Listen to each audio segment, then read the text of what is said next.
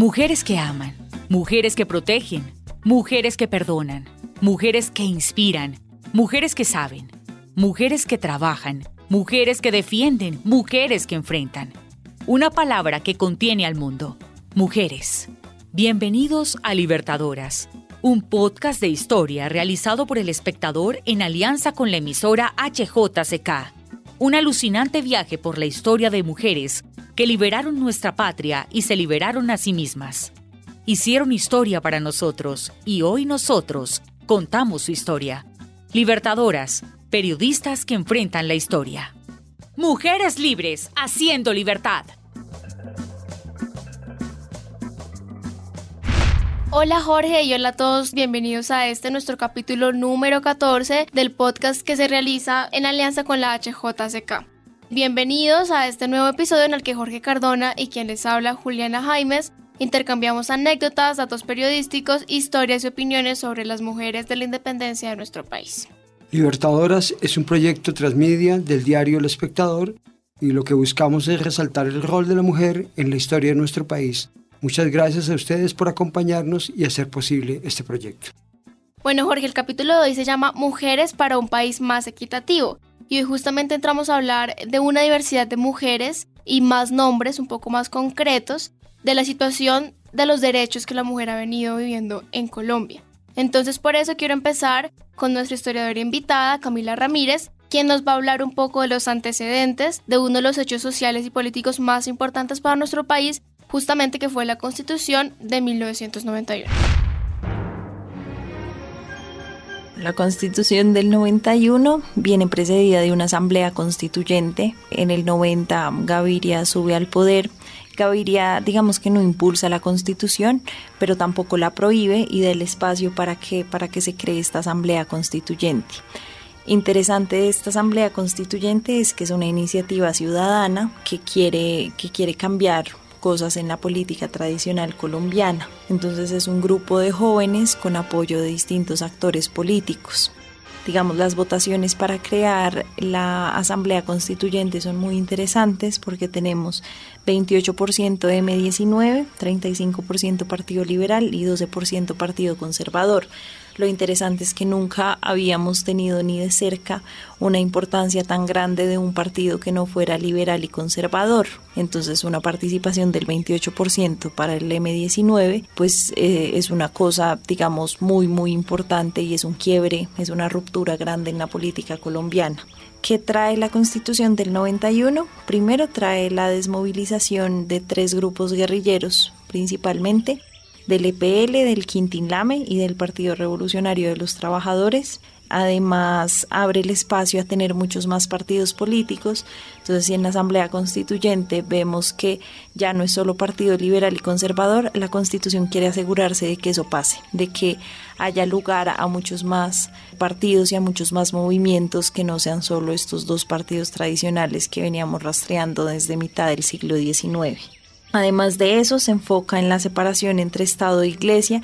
Es verdad que ya desde la República Liberal estábamos propendiendo por esta separación, pero esto no se había dado de manera tan fuerte y el paso a que esto se dé en la Constitución, digamos que marca maneras de concebir la nación. Entonces, si bien la Constitución del 86 que era la que teníamos, no es la que sigue 100% vigente en el 91, es importante mostrar este cambio, a pesar de que hay reformas constitucionales en varias ocasiones, es importante mostrar el cambio porque nos permite concebirnos como nación de manera diferente.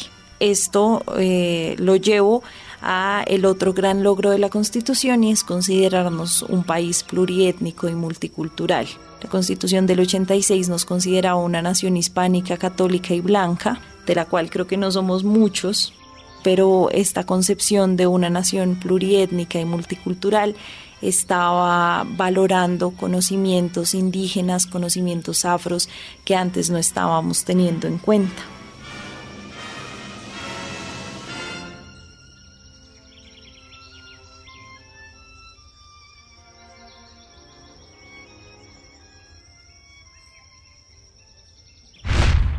Jorge, después de escuchar estos antecedentes, por favor, quiero que me cuente justamente qué trajo, qué cambios trajo para nuestro país esta constitución.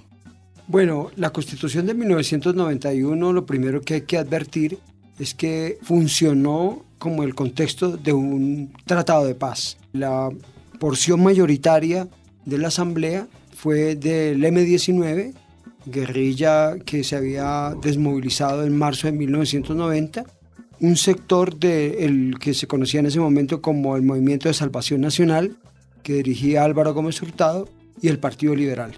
Esas tres fuerzas mayoritarias, junto con otras eh, colectividades políticas, eh, generaron un ambiente de discusión que dio eh, la Constitución del 91, una constitución garantista de carácter laico, donde se resaltaron derechos que no habían sido consagradas en las distintas cartas políticas de la historia colombiana y que tienen que ver básicamente con los derechos de las mujeres, de los niños, de los indígenas, de la población afrodescendiente. Es una constitución que trabajó mucho el, aspecto de los mecanismos de participación ciudadana, es decir, la acción de tutela, la acción de cumplimiento, la acción popular. También creó las condiciones para expedir un estatuto del trabajo de una reciente creación que por primera vez contempló derechos ambientales y creó toda una, eh, digamos, un, todo un orden jurídico para la protección del medio ambiente que dispuso la semi-independencia del Banco Central y que obviamente fortaleció uno de los elementos claves y que dio más de qué hablar en el siglo XX, que fue la libertad de expresión, que fue elevada a la categoría de derecho fundamental. Eso en términos generales, pues algunos populismos que se han venido, digamos, controvertiendo a lo largo de la historia, pero una constitución que funcionó como un tratado de paz en un momento crucial de la historia de Colombia, porque estábamos en plena etapa del narcoterrorismo de Pablo Escobar y de la arremetida de los grupos guerrilleros y el paramilitarismo.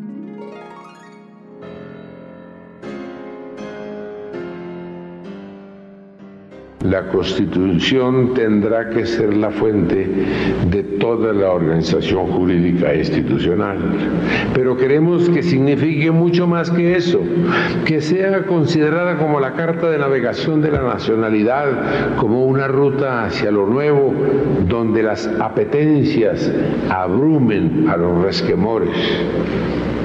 Quiso Dios propiciarnos esta oportunidad de contribuir a la grandeza. Es un inmerecido don de la divinidad que agradecemos desde nuestra humilde condición de no ser sino brisnas de hierba en las manos del Todopoderoso.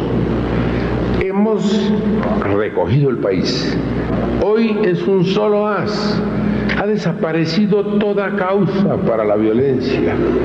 Cuando hicimos en la, transformación constitucional que hoy proclamamos el propósito de restaurar los valores morales, estábamos cumpliendo un íntimo deseo, pretendemos que haya un renacimiento de los conceptos esenciales de la bondad, de lo honesto, de lo verdadero y colmaría nuestros anhelos que los colombianos valoráramos de nuevo lo que significa para la paz la condición espiritual del hombre.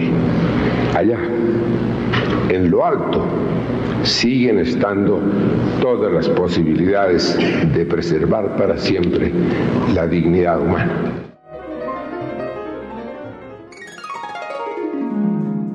Bueno, ahora quiero que nos explique un poco por qué se reconoce la lucha de las mujeres como la única revolución pacífica de todos los tiempos.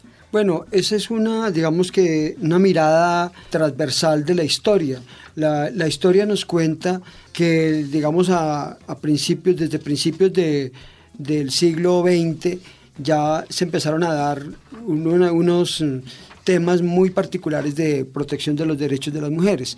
Hay un episodio que es muy importante recordarlo, que es el 8 de marzo de 1908, cuando 130 mujeres que trabajaban en una fábrica textil en Nueva York eh, deciden ir a la huelga y en medio de esa circunstancia ah, se presenta un incendio y la mayoría de esas mujeres murieron en la tragedia.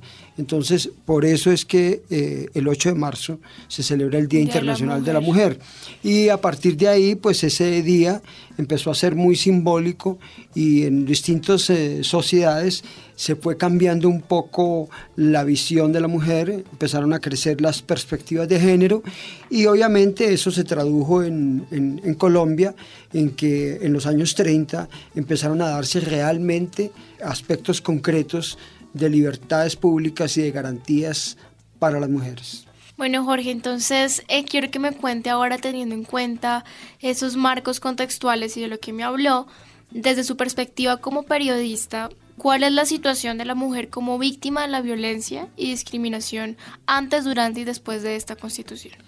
Como decía anteriormente, la constitución de 1991 surge en un momento crítico para la sociedad colombiana Estábamos viviendo la época del narcoterrorismo de Pablo Escobar, la sociedad amedrentada por los carros bomba de Pablo Escobar y también una explosión del narcoparamilitarismo y los grupos guerrilleros convertidos en verdaderas industrias del secuestro.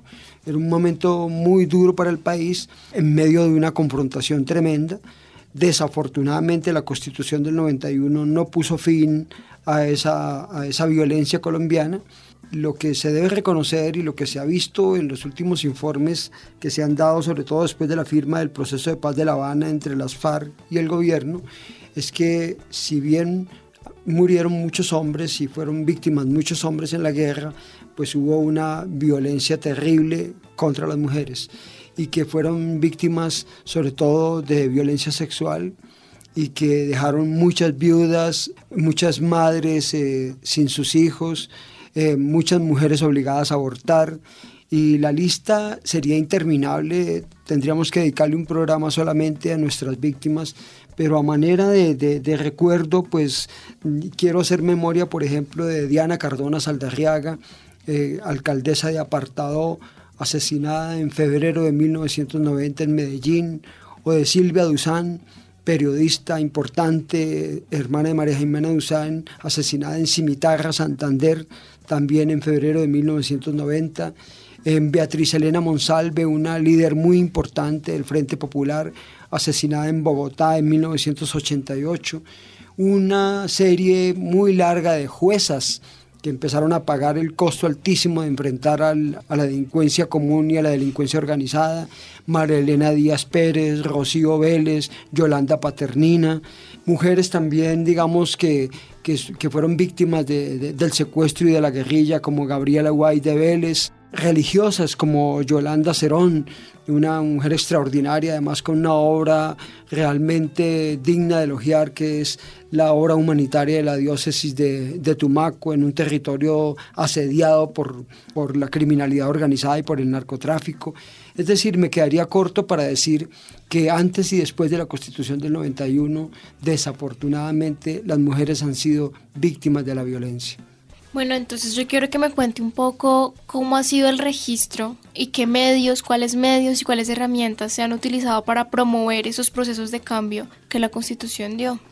Bueno, eh, digamos que lo primero es que hay que devolverse un poco en la historia y entender que las mujeres, tanto como los hombres, se vieron en la etapa contemporánea colombiana enfrentadas a unas situaciones un poco difíciles. Por ejemplo, el Estatuto de Seguridad en los tiempos de Turbay Ayala, donde a través de un severo régimen penal pues eh, se institucionalizó la tortura como si fuera parte de, los mecanismos de un Estado para confrontar a sus enemigos.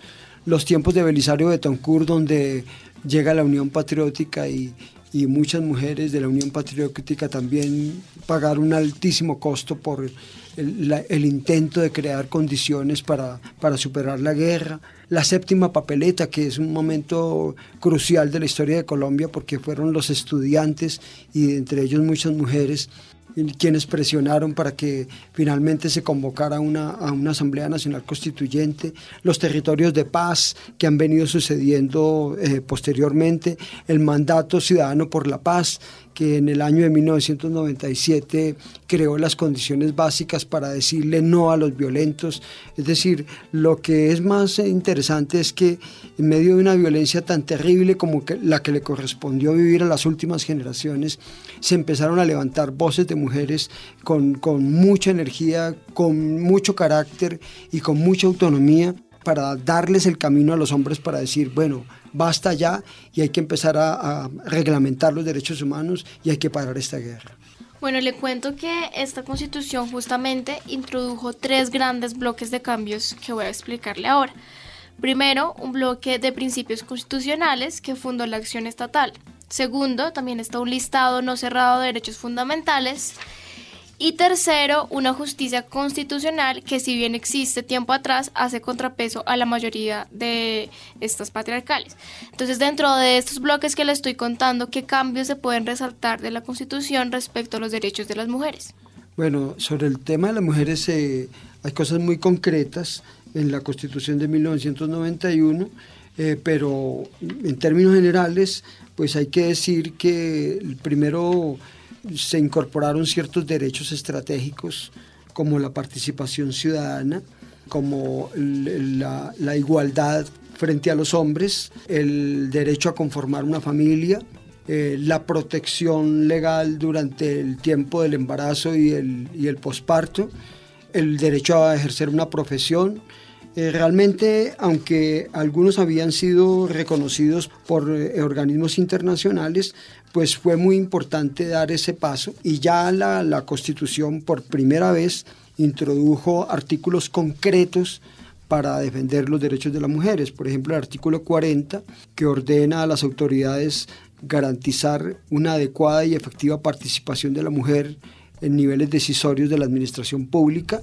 El artículo 42, que consagra la igualdad de derechos del hombre y de la mujer en sus vínculos de pareja y el artículo 43 que establece la igualdad de sexos, la no discriminación, el apoyo especial a la mujer embarazada y el respaldo total a las mujeres cabezas de familia. Bueno, y siento justamente que estos derechos otorgados eh, realmente pues son como el resultado de la lucha que nosotros hemos venido hablando a lo largo de, de estos capítulos pero pues obviamente ya tenerlos en una constitución avalados por pues toda la justicia de un país creo que fue un logro increíble y por eso quisiera ahora que me hable un poco ya pues personificando el tema de mujeres, de nombres que usted considere que han hecho parte de esa transformación, además de todas las que ya hemos hablado a lo largo del programa. Bueno, realmente eh, sí, hemos hablado de, de muchas mujeres, pero yo en este momento empezaría esa lista con Ofelia Uribe de Acosta, que es una, mujer muy importante porque eh, sin, las peleas de ella tal vez hubiera sido más difícil o más tardío la consagración de los derechos políticos de la mujer. Eh, Ofelia Uribe además tiene una frase polémica, como fue su vida, donde ella plantea y dice que no fueron los partidos tradicionales quienes finalmente garantizaron el derecho político de la mujer, sino fue Gustavo Rojas Pinilla durante el, la dictadura o dicta blanda, como lo quieren hablar. Y obviamente, así no le guste a, algunos oyentes o a algunos sectores de la sociedad, uno tiene que resaltar figuras como la de María Eugenia Rojas, que fue muy importante en los años 60 y que abrió caminos para las mujeres, Esmeralda Arboleda y Josefina Valencia Jovash, que la vimos en el, en el capítulo anterior. En los tiempos, por ejemplo, de los años 70, el gobierno de Alfonso López Miquelsen fue ministra de Trabajo María Elena de Crobo. Ya, digamos, en los años 80 hay una mujer muy importante que fue María Mercedes Cuellar de Martínez, que, que dirigió Planeación Nacional y que es una de las grandes economistas colombianas. Bueno, Jorge, le cuento que en la Constitución del 91 aparece la figura jurídica de la tutela. Entonces, esa es una de las herramientas fundamentales para la protección de los derechos de la mujer y de todos los ciudadanos, claramente. Entonces, quiero que me cuente un poquito de esta parte técnica, en qué consiste esta acción, qué busca, para qué sirve y que aparece en el artículo 86 de la Constitución.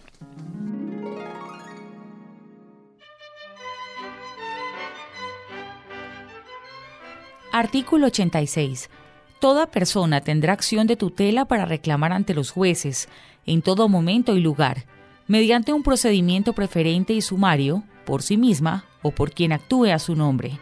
La protección inmediata de sus derechos constitucionales fundamentales, cuando quiera que estos resulten vulnerados o amenazados por la acción o la omisión de cualquier autoridad pública. La protección consistirá en una orden para que aquel respecto de quien se solicita la tutela actúe o se abstenga de hacerlo. El fallo, que será de inmediato cumplimiento, podrá impugnarse ante el juez competente y, en todo caso, éste lo remitirá a la Corte Constitucional para su eventual revisión. Esta acción solo procederá cuando el afectado no disponga de otro medio de defensa judicial, salvo que aquella se utilice como mecanismo transitorio para evitar un perjuicio irremediable. En ningún caso podrán transcurrir más de 10 días entre la solicitud de tutela y su resolución. La ley establecerá los casos en los que la acción de tutela procede contra particulares encargados de la prestación de un servicio público o cuya conducta afecte grave y directamente el interés colectivo o respecto de quienes el solicitante se halle en estado de subordinación o indefensión.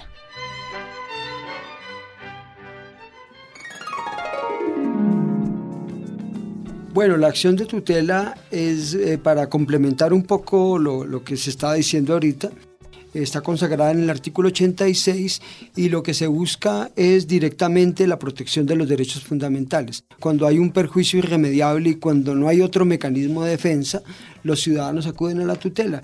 Y realmente la tutela terminó siendo la línea consentida de la Constitución de 1991, porque en un país que estaba acostumbrado a que nunca se hacía justicia o que los procesos duraban meses o incluso años, incluso décadas, pues que hubiera un mecanismo que le diera justicia a la gente en 48 horas, pues por eso es que rápidamente la tutela se convirtió en lo que se acuñó como la tutelitis, como una especie de inflamación de la tutela, porque la gente empezó a poner tutela porque sí o porque no, pero era la, la necesidad de la gente. Entonces hoy uno mira, hay más de un millón de tutelas al año.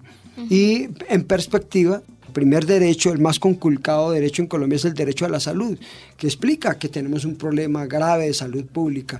¿Por qué tantas tutelas invocadas en, en este tema? Y obviamente hay muchas mujeres que han sido, digamos, beneficiadas por la acción de tutela en este campo. El derecho a la educación, que ha sido muy protegido por la acción de tutela. Es decir, la tutela nos ha enseñado a, una sociedad a defender nuestros derechos fundamentales y a lograr que en un procedimiento corto, abreviado, realmente pueda ejercerse justicia a partir de los fallos que emite pues, generalmente la Corte Constitucional. Bueno, ahora vamos a escuchar a Camila Ramírez, que nos va a hablar un poco más concretamente de la Declaración de los Derechos de la Mujer. Digamos, primero los, los primeros cambios que vemos se dan con la República Liberal.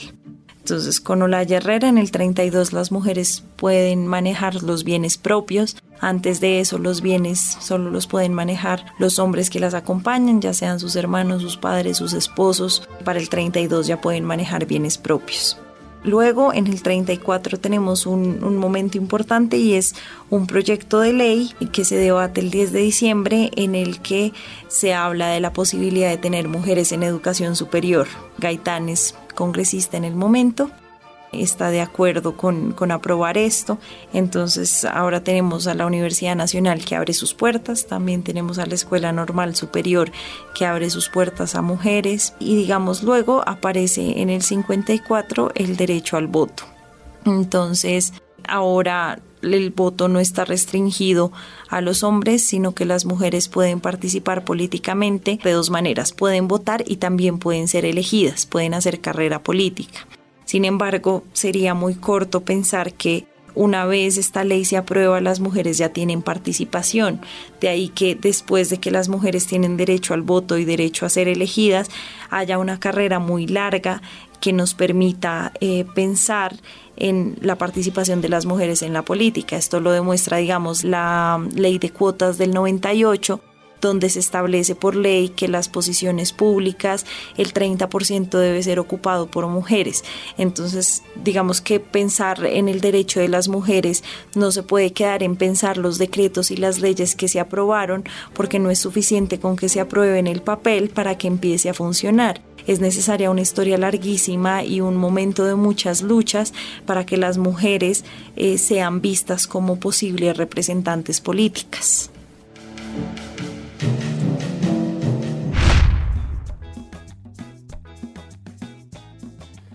Bueno, y entonces ahora usted, ya teniendo en cuenta el contexto que escuchamos en un marco más general, cuénteme un poco de los derechos de la mujer justamente en el mundo actual eh, y pues que enfrenta nuestro país en este momento, en este marco.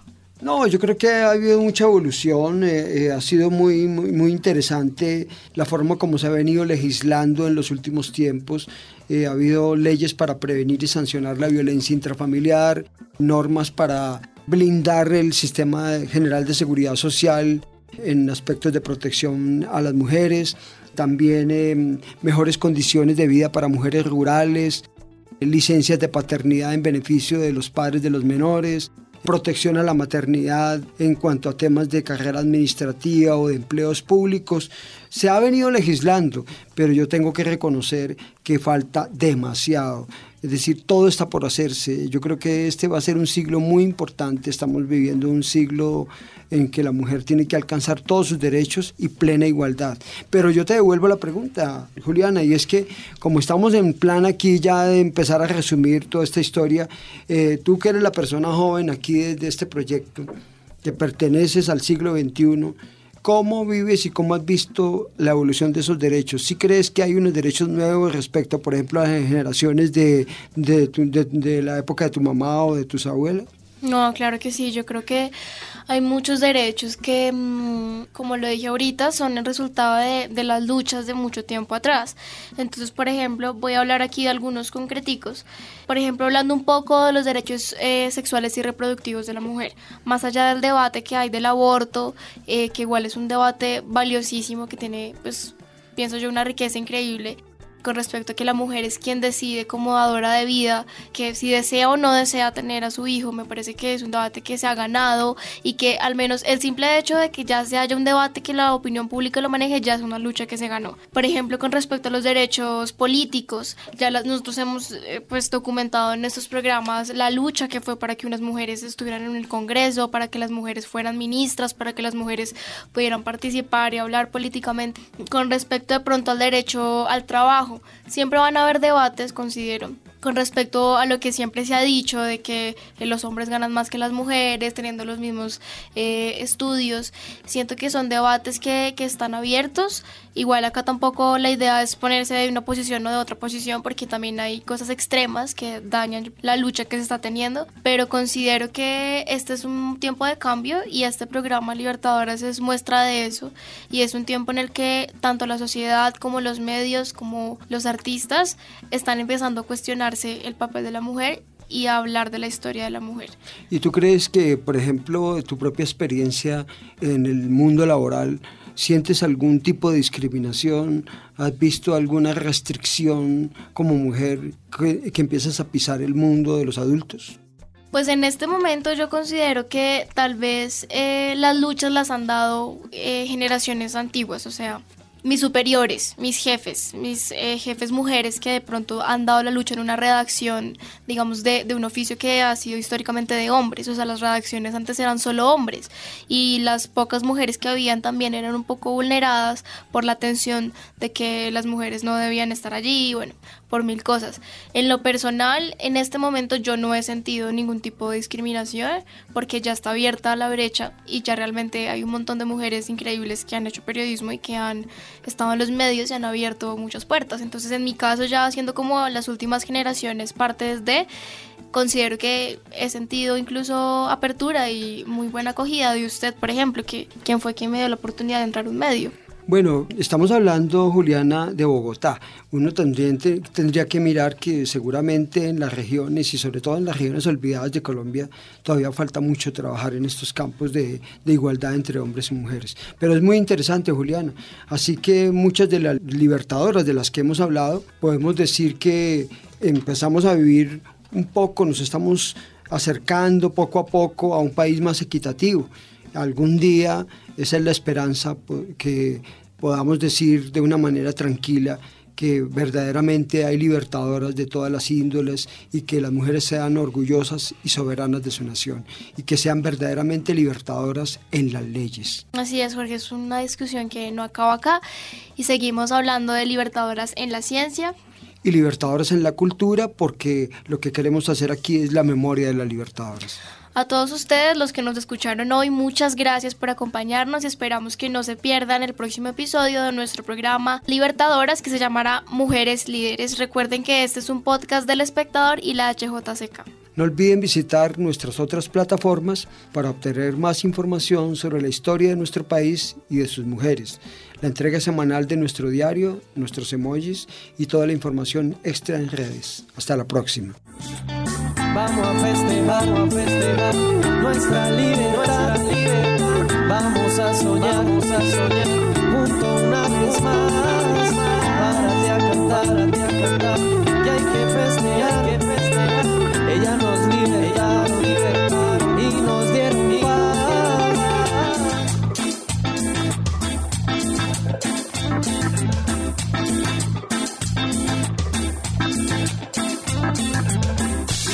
mujeres que nos salvaron de la prisión de los malvados. Sus ideales nos libertaron, pues ya saben que lo celebramos. Estas mujeres que nos salvaron de la prisión de los malvados. Sus ideales nos libertaron, pues ya saben que lo celebramos.